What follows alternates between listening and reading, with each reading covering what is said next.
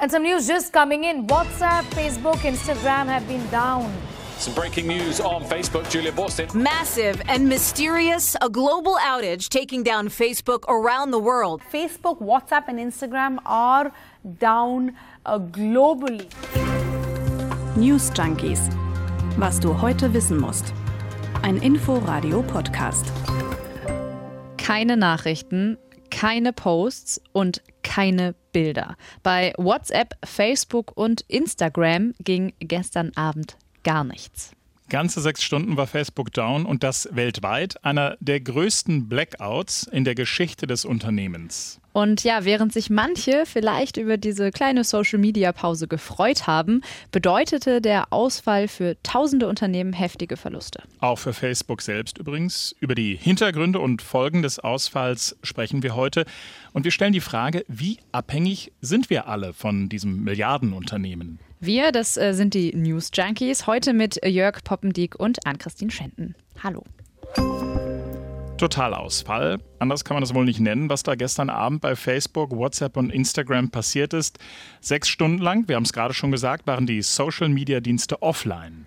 Dass Facebook über so eine lange Zeit nicht erreichbar ist, das ist tatsächlich bezeichnend, denn Störungen, die gibt es zwar immer mal wieder, aber normalerweise sind die halt innerhalb weniger Minuten behoben.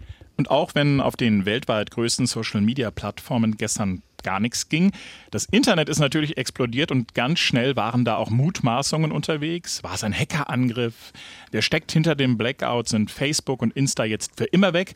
Ganz süß auch auf Telegram-Kanälen von QAnon-Anhängern wird gesagt, dass jetzt die 10 Days of Darkness beginnen würden. Ja, so süß ist es vielleicht. Vielleicht ist auch einfach der Herbst. Ja, wer weiß. Aber Facebook, ähm, da haben natürlich gestern alle drauf gewartet. Was sagen die jetzt zu diesem Ausfall? Die haben sich aber relativ lange nicht dazu geäußert. Und das lag vor allem daran, dass auch die Infrastruktur von Facebook selbst lahmgelegt war. Das berichtete gestern Abend die Tech-Reporterin der New York Times, Shira Frankel, dem US-Fernsehsender PBS. Die Sicherheitsexperten bei Facebook wussten mehrere Stunden lang nicht, was los ist, denn das firmeninterne Kommunikationswerkzeug war ebenfalls ausgefallen. Die Facebook-Mitarbeitenden hatten plötzlich keinen Zugriff mehr auf ihre eigenen E-Mails. Und es wird noch besser, und das ist dann wirklich witzig, sogar die Schließfächer des Konzerns, also ist zumindest witzig für uns, die wir da drauf gucken, des Konzerns in San Francisco haben laut New York Times zeitweise nicht mehr funktioniert. Also dieser Ausfall hat nicht nur ein paar Server betroffen, sondern wirklich das Herz von Facebook selbst auch lahmgelegt. Ja, und dann gab es noch einiger Zeit dann auch so ein erstes kurzes Statement äh, von Facebook und zwar sei der Konzern selbst schuld an der Panne. Man habe eine fehlerhafte Neukonfiguration an Rechnern vorgenommen, die für den Datenverkehr zwischen den Rechenzentren verantwortlich seien. Das hat dann eben auch alle anderen Dienstleister, also WhatsApp und Insta, zum Einstürzen gebracht und ja, alles ist zum Erliegen gekommen. Beobachter haben das Ganze ganz schön, wie ich finde, beschrieben. Facebook habe quasi den eigenen Autoschlüssel im Auto eingeschlossen. Da ging nichts mehr. Ja, und ein Hackerangriff wird von Facebook zurzeit ausgeschlossen. Experten haben aber durchaus im Vorfeld vermutet, dass es sich auch um Sabotage handeln könnte. Von Mark Zuckerberg selbst, dem ja all diese Unternehmen alleinig gehören, kam nur eine kurze Entschuldigung via Facebook, als es dann wieder ging am späten Abend. Vom Unternehmen selbst kam dann noch eine Stellungnahme mit Entschuldigung. Menschen und Unternehmen auf der ganzen Welt sind von uns abhängig, um miteinander in Verbindung zu bleiben. Wir verstehen, welche Auswirkungen Ausfälle wie dieser auf das Leben der Menschen hat. Wir entschuldigen uns bei allen, die betroffen waren und wir arbeiten daran, besser zu verstehen, was heute passiert ist, so dass wir damit weitermachen können, unsere Infrastruktur noch widerstandsfähiger zu machen. Unsere Kolleginnen und Kollegen von RBB24 waren ganz besonders fix und haben gestern Abend direkt mal ein paar Leute auf der Straße gefragt, wie sie den Facebook-Blackout denn erlebt haben. Ich wollte nur mein WhatsApp äh, benutzen und es hat nicht funktioniert und dann war ich sehr geschockt. Ich würde gerne meinen Eltern schreiben, aber das ist jetzt nicht möglich und äh, daher weiß ich nicht wirklich, was ich tun soll. Ja, im Zweifel kann man auch einfach mal anrufen. Eine Freundin hat uns per FaceTime angerufen. Die war mir ganz panisch. Die meinte, irgendwie WhatsApp funktioniert nicht, jetzt muss ich euch direkt anrufen wir reden da ja jetzt über etwas an Christine, aber wir müssen an der Stelle vielleicht auch ehrlich zu uns selber sein und mit unseren Hörerinnen und Hörern. Wir hängen da ja schon irgendwie mit drin. Wie hast du denn gemerkt, ähm, dass Facebook, WhatsApp oder Insta da nicht funktionieren gestern Abend? Ja, ganz äh, simpel, ehrlich gesagt. Ich äh, stand in Neukölln rum und äh, musste so ein paar Minuten warten. Und natürlich habe ich in dieser Zeit auf Instagram rum, rumgescrollt. Und dann wurden mir halt irgendwann keine neuen Beiträge mehr mhm. angezeigt. Und ich dachte dann halt, ah, okay, ich habe mein Datenvolumen ah, wohl schon wieder aufgebraucht. Genau, und dann habe ich auch tatsächlich den Abend gar nicht mehr geschaut. Ich war dann mit Freunden unterwegs. Dann ist mir erst heute Morgen klar geworden, krass, das war richtig heftig gestern hm. Abend. Und wie hast du es erlebt? Ich wollte eine WhatsApp verschicken. Das ging dann nicht und ich habe dann erstmal bei uns zu Hause den Router aus und wieder angemacht und habe dann erst gecheckt, ah, das Problem liegt gar nicht bei mir ich habe es dann einfach als SMS verschickt und gut war es. Aber ganz ehrlich, der abendliche Scroll durch meinen Insta-Feed, der hat mir dann schon ein bisschen gefehlt. Ja, das kann ich verstehen, auf jeden Fall, ja. Uns beide hat das jetzt also nicht so richtig gestört bzw. beeinflusst, aber der Aufschrei da draußen und im Netz, der ist groß. Facebook hat es ja selbst gesagt. Viele Menschen sind abhängig von Facebook, Insta und WhatsApp. Genau, und was das konkret für die Menschen bedeutet, das haben die sechs Offline-Stunden nochmal ziemlich deutlich gemacht. Wir hatten ja gestern in unserem Podcast zu den Pandora Papers schon einige ziemlich große Zahlen und heute geht es damit auch weiter, denn Experten schätzen, dass mehrere Milliarden Menschen von der Panne betroffen sind. Und da geht es eben nicht nur darum, dass man mal eben keine WhatsApp schicken konnte. Es kam zu sogenannten Domino-Effekten, denn viele Menschen nutzen zum Beispiel fürs Online-Shopping oder andere Angebote ihren Facebook- oder ihren Insta-Login. Da ging dann auch plötzlich auch nichts mehr. Ja, und da könnte man jetzt natürlich sagen, okay, dann shoppt man jetzt halt mal nicht irgendwie. Aber natürlich geht es da um Firmen, um Unternehmen, um Einnahmen, um Arbeitsplätze. Da hängt einfach eine ganze Menge dran. Auch während sechs Stunden eben. Da ist man dann einfach von den Kunden abgeschnitten. Hm, und es geht sogar noch weiter. Andere konnten sich plötzlich auch nicht mehr bei ihren Smart TVs einloggen oder wenn wir an Smart Homes denken, in ihre Heizungsthermostate. Wir haben zum Beispiel jüngst auch eine neue Heizung ähm, eingebaut bekommen. Das heißt, ich steuere jetzt per App ein Thermostat und das wiederum steuert dann oder regelt vielmehr die Heizung. Ich wüsste ehrlich gesagt nicht, wie ich die Heizung manuell steuern kann. Ich habe mich allerdings auch nicht mit meinem Facebook-Account da eingeloggt. Wow, okay. Oder? Ja, aber äh, es ist ja auch jetzt noch nicht ganz so kalt. Ne? Also das vielleicht stimmt. solltest du dich einfach noch mal schlau machen, äh, bevor der Winter Einzug hält. Und wir haben ja jetzt in Sachen Folgen und Verluste vor allem irgendwie auf den privaten Konsum geschaut und mal die Wirtschaft angeschaut.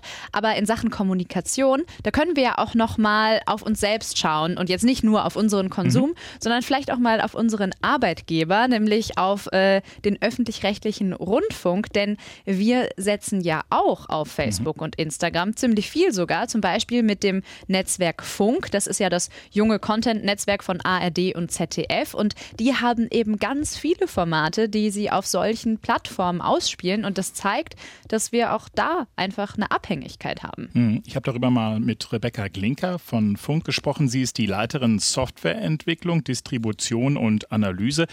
Und sie hat mir erzählt, dass sie auch heute noch unter dem Ausfall zu leiden haben und das nicht nur, weil sie in dem Zeitraum keine Beiträge veröffentlichen konnten. Das heißt, wir rechnen auch heute noch mit einem gewissen Publikationsstau.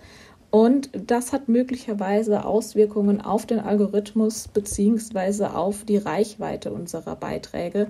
Des Weiteren hat der Ausfall auch Auswirkungen auf unsere Business Intelligence. Das ist unsere selbstentwickelte Analyseplattform, über die wir die Performance unserer Inhalte messen.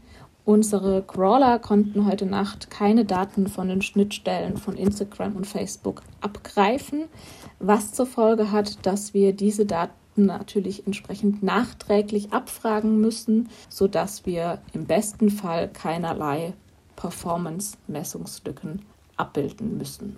Na krass, das ist auf jeden Fall mhm. eine ganz schöne Abhängigkeit. Spannend oder ja vielleicht auch ein bisschen beängstigend wird es auch, wenn wir mal über den Tellerrand schauen. Also wir schauen, wie werden denn eigentlich Facebook, Insta und WhatsApp in anderen Ländern genutzt? Und du, Jörg, du hast dir das mal ein bisschen mhm. genauer angeguckt. Ähm, ist das so wie bei uns oder viel, viel mehr?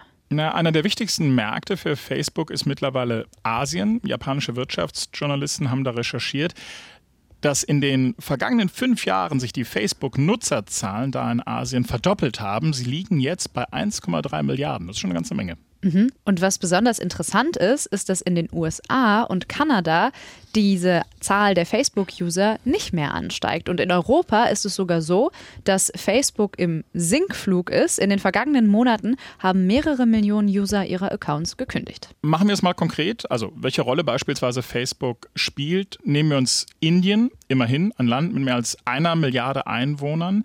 Da habe ich unsere Korrespondentin in Neu-Delhi, Sabina Mattai, gefragt und die hat mir erzählt, dass es in Indien mehr als 340 Millionen Facebook-Nutzer gibt. So viele wie in keinem anderen Land der Welt. Und die, die nutzen es da vor allem, um miteinander zu kommunizieren. Das ist für eine Nation mit einer riesengroßen Diaspora besonders wichtig. Allerdings gibt es auch dunkle Seiten. Letztes Jahr geriet Facebook zwischen die politischen Fronten in Indien, weil die Opposition befürchtete, Facebooks Kontrolleure hätten Hassaufrufe der Regierungspartei nicht aus dem Netz genommen, um dafür wirtschaftliche Vorteile zu erlangen. Aber auch abseits der Politik wird Hassrede in Indien von dem sozialen Netzwerk kaum aufgespürt und gelöscht. Der Beliebtheit von Facebook hat das aber überhaupt keinen Abbruch getan. Allerdings werden die Nutzer auch in Indien immer älter. Junge Leute sind längst lieber bei Instagram oder TikTok unterwegs. Ah, okay. Also Sabina Mattei hat ja da gerade eben diese anderen Netzwerke erwähnt. Und nehmen wir mal Twitter. Da ging es ja in den Stunden, in denen es bei Facebook und Co nicht lief, so richtig ab. Die Nutzerzahlen sind gestiegen und die meisten haben es auch mit Humor genommen. Der erfolgreichste Tweet in der Phase kam übrigens von Facebook selber. Als es dann wieder lief, hat das Netzwerk das Ganze bei Twitter bekannt gegeben mit dem kurzen, nicht ganz ernst gemeinten Kommentar Hello, literally everyone. Ja, andere Nutzerinnen und Nutzer wiederum haben sich bei Twitter dann darüber beklagt, dass sie jetzt ein Buch lesen müssen. Furchtbar. Das ging ja gar nicht. Mhm. Und äh, der Fernsehmoderator Jan Böhmermann, der ist ja sehr aktiv auf Twitter und der hat nur geschrieben, hoffentlich gehen Facebook, Instagram und WhatsApp nie wieder an. Auch Edward Snowden hat sich übrigens gemeldet und geschrieben, Facebook-owned WhatsApp being down is a reminder that you and your friends should probably be using a more private, non-profit alternative like Signal or any other open source app of your choice. It's as free and takes like 30 seconds to switch. Sehr kritisch ist auch das, was die US-Demokratin Alexandra Ocasio-Cortez schreibt. Man hätte das monopolistische Agieren von Facebook früher checken sollen. Und zwar zu dem Zeitpunkt, als das Unternehmen begonnen hat, Konkurrenten wie Instagram zu kaufen. Wenn das geschehen wäre, dann ging es den Menschen tatsächlich heute besser. Und sie beendet ihren Tweet mit einer Aufforderung, und zwar Break them up, also spaltet das Unternehmen auf. Ganz grundsätzlich, das merkt man, steht Facebook gerade ganz gut in der Schusslinie und das auch schon vor diesem technischen Ausfall. Und das hat mit einer Whistleblowerin zu tun. Es gibt in den USA eine Frau, die die Machenschaften von Facebook hinter unserem Rücken gerade ins Licht der Öffentlichkeit rückt. Genau, und die Rede ist von Frances Horgan. Sie ist 37, Datenspezialistin und war jahrelang Mitarbeiterin von Facebook. Horgan hat monatelang vertrauliche Daten und Auswertungen von Facebook gesammelt und ist jetzt damit an die Öffentlichkeit gegangen. Die Daten, die verraten vor allem, wie der Algorithmus von Facebook funktioniert. Laut Horgan ist es nämlich so, dass vor allem Falschinformation und Hassrede möglichst vielen Menschen angezeigt werden soll. So, you know, you have your phone. Im Telefon sieht man möglicherweise nur 100 Inhalte, aber Facebook hat tausende von Optionen, die es Ihnen zeigen könnte. Eine der Konsequenzen, wie Facebook diese Inhalte heute auswählt, ist die Optimierung für Inhalte, bei denen Nutzer mitmachen wollen. Dann bleiben sie länger dabei. Facebooks eigene Forschung zeigt, dass es am einfachsten ist, Menschen zu Wut zu inspirieren als zu anderen Emotionen. It's easier to inspire people to anger than it is to other emotions. Facebook habe die Macht und die Mittel, den Algorithmus anders zu gestalten und damit gegen bestimmte politische Spaltungen vorzugehen. Dass Facebook genau das nicht tut, darin sieht Frances Horgan demokratische Grundrechte verletzt, sagt sie. Und sie geht auch die Tochter-Apps von Facebook an. Eine interne Studie zu Instagram verrate, dass die App Teenagern, vor allem Frauen, ein falsches Körperbild vermittle und dass sie das anfälliger für Depressionen mache. Das perfide ist, die Studie verrät auch, desto schlechter sich junge Menschen bei der Nutzung von Instagram fühlen, desto häufiger nutzen die diese App und machen sie auf. Mhm. Und Facebook ist sich dessen laut Francis Horgan absolut bewusst, profitiert aber von diesem System. Nur eine Art Instagram für Kinder, das war tatsächlich letztens in der Diskussion, Mhm. also für Menschen unter 13, die soll es jetzt nicht mehr geben. In diesen Stunden übrigens sagt Frances Horgan vor dem US-Kongress aus, die möglichen Konsequenzen nimmt sie als Whistleblowerin in Kauf. I don't think I did anything wrong. Ich denke nicht, dass ich etwas Falsches gemacht habe. Ich glaube, das, was ich getan habe, war notwendig, um Leben zu retten. Und ich akzeptiere alle Konsequenzen, die folgen könnten. Schwierige Stunden, also gerade für eines der größten Unternehmen der Welt. Für uns aber auch die Gelegenheit eigentlich, mal einerseits unseren Konsum, okay, aber auch unsere Abhängigkeit ja auf so vielen Ebenen zu hinterfragen. Schön gesagt. So, unseren täglichen Nobelpreis gibt uns heute, heute war Physik dran übrigens, und ein Deutscher hat ihn gewonnen, Klaus Hasselmann, zusammen mit seinen Kollegen Manabi und Parisi. Hasselmann und Manabi haben physikalische Modelle erarbeitet, die eine zuverlässige Vorhersage der Erderwärmung möglich machen. Die Schwedische Akademie der Wissenschaften, die sagt, die beiden Wissenschaftler hätten zum Verständnis beigetragen, wie das Erdklima funktioniert und wie der Mensch es beeinflusst. Herzlichen Glückwunsch an dieser Stelle. Morgen dann warten wir mit dem Nobelpreis für Chemie auf. Habe ich in der 10 abgewählt, das ging damals. Gefolgt von Literatur und am Freitag dann der wohl renommierteste Nobelpreis, der Friedensnobelpreis. Oh, ich war auch so schlecht in Chemie. Ich habe es auch abgewählt. naja, auf jeden Fall ganz am Ende jetzt nochmal unser freundlicher Reminder. Sagt gern euren Freunden und Bekannten, dass es uns gibt. Und wenn euch irgendwas nicht gefällt oder euch was fehlt, dann sagt uns das und schickt uns eine E-Mail an newsjunkies.inforadio.de. Und damit bis morgen. Genau, tschüss, bis morgen. News Junkies. Was du heute wissen musst. Ein Podcast von Inforadio. Wir lieben das Warum.